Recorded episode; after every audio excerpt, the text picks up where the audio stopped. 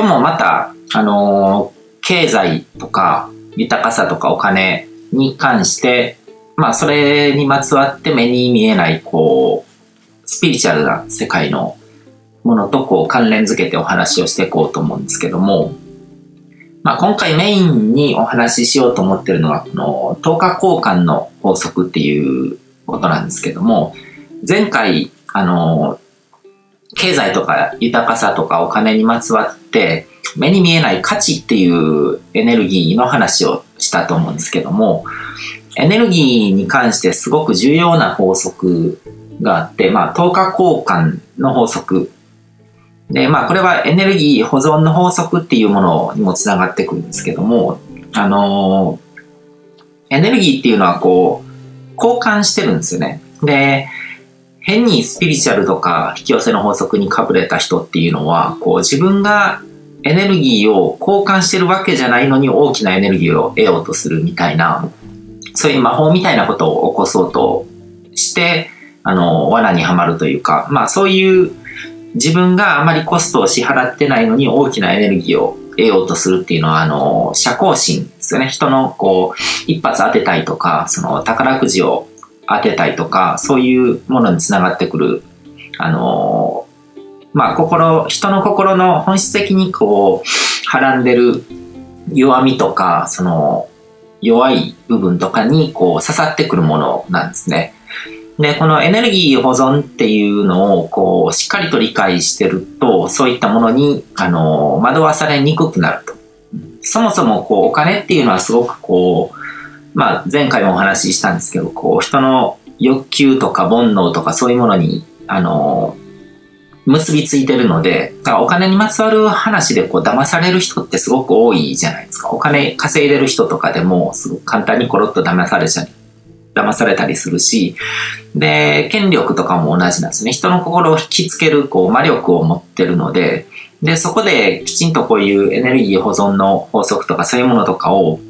あのー、理解してないと、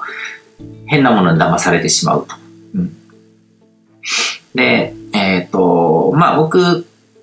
学習塾にもともと勤めてたので、そこでまあ勉強を教えるっていうことも結構やってたんですけども、中学校、中学生、中学2年生ですね、の理科で科学、化学の分野で質量保存の法則っていうものが出てくるんですね。うん、で、化学変化とかが起こる前と後でこう質量、全体の質量の和っていうのが変わらないっていうものなんですけども、あの、何か化学変化して、こう、見た目の違うものができたとしても、あの、全体としてのこう、重さが変わってるわけじゃない。化学変化ってなんか全然違った物質が生まれてくるので、何か魔法みたいに何かがこう反応して生み出されてるっていうイメージがあるけども、実はそういう魔法っていうのが起こってるわけじゃなくて、こう、組み替えですよね。その分子と分子の結びつきとか、そういうものが、結びつき方が変わって、見た目が変わってるだけで、あのー、何かこう、無から有が生まれるみたいなことはないんだっていう法則なんですけども、その質量の保存の法則を教えるときに僕がよく言ってたのが、この法則っていうのは、この世に魔法はないっていうことを証明する法則なんだよっていう話をしてたんですね。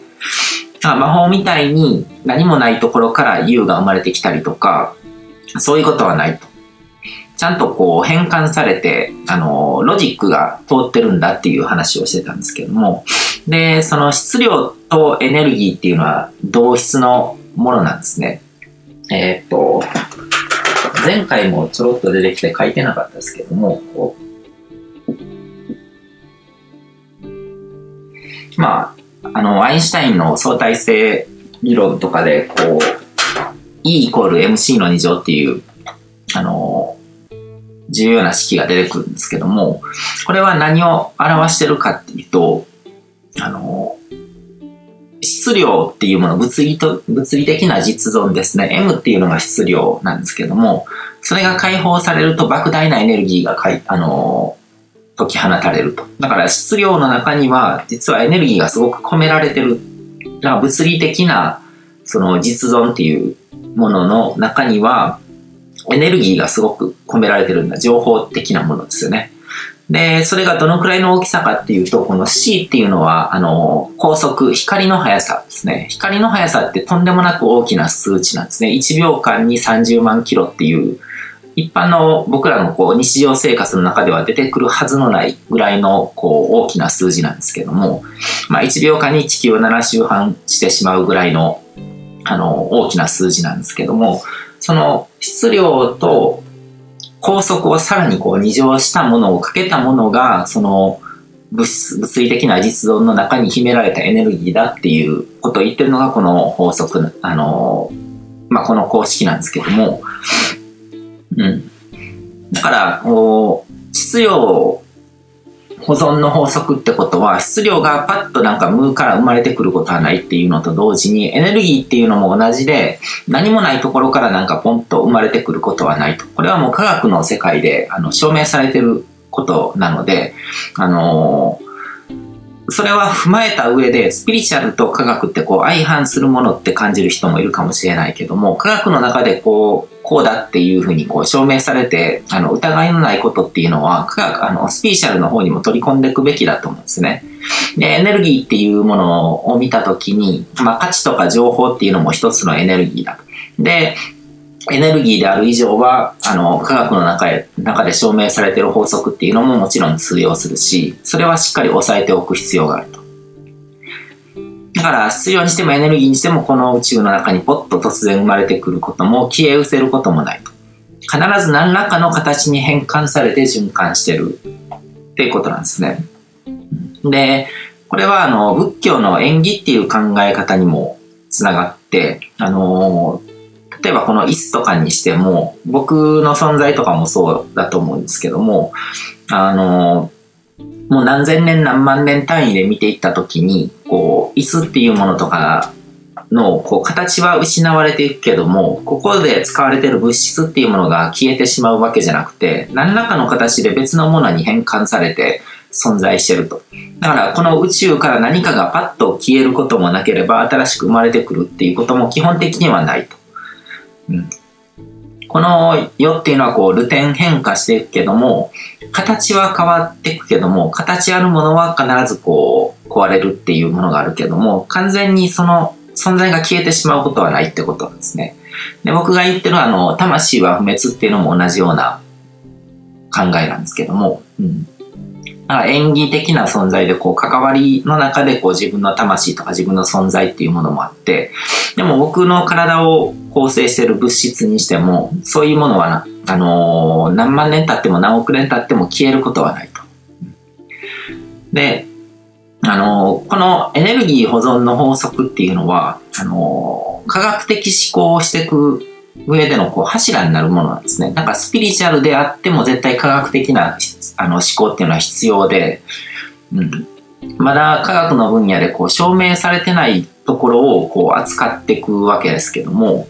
だからあの最先端技術とかに近いところがあるかもしれないですね。今のこう携帯電話とかに使われてるこう技術っていうのはもう30年前とかにはもうあの理論的には完成してたと。でも理論的に完成してるけども技術が追いついてなかったからまだあの世の中で当たり前に使うことはできなかったっていうだけで、で、スピリチュアルの分野でこう、あの、信憑性があるだろうって言われてるようなことも、科学が追いついてないけども、あの、おそらくこれは正しい。でも、何、何百年か何千年か、まあそんなにかかるかどうかわからないですけども、何十年後かもしれないと思うんですけども、そのくらいのタイムスパンで見たら、科学の範疇に取り込まれることっていうのがあるわけで、科学っていうのはやっぱりその、ロジックがあって、うん、魔法みたいなものを扱うものじゃないんですね。魔法に見えるようなこととかはあるけども、なんかエネルギー保存の法則っていうのはスピリチュアルを考える上でも絶対にこう抑えておかないといけない法則だと。うん、漫画の世界だけですよね。何かがこう、無から有が生み出されたりとか、そういうのって。うん。で、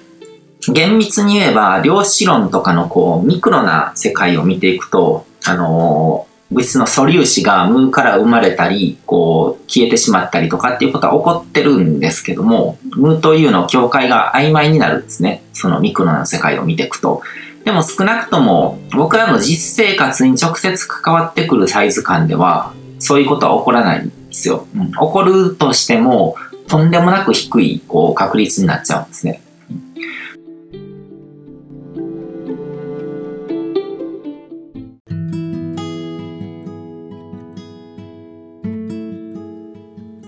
今回も最後まで聞いていただいてどうもありがとうございます。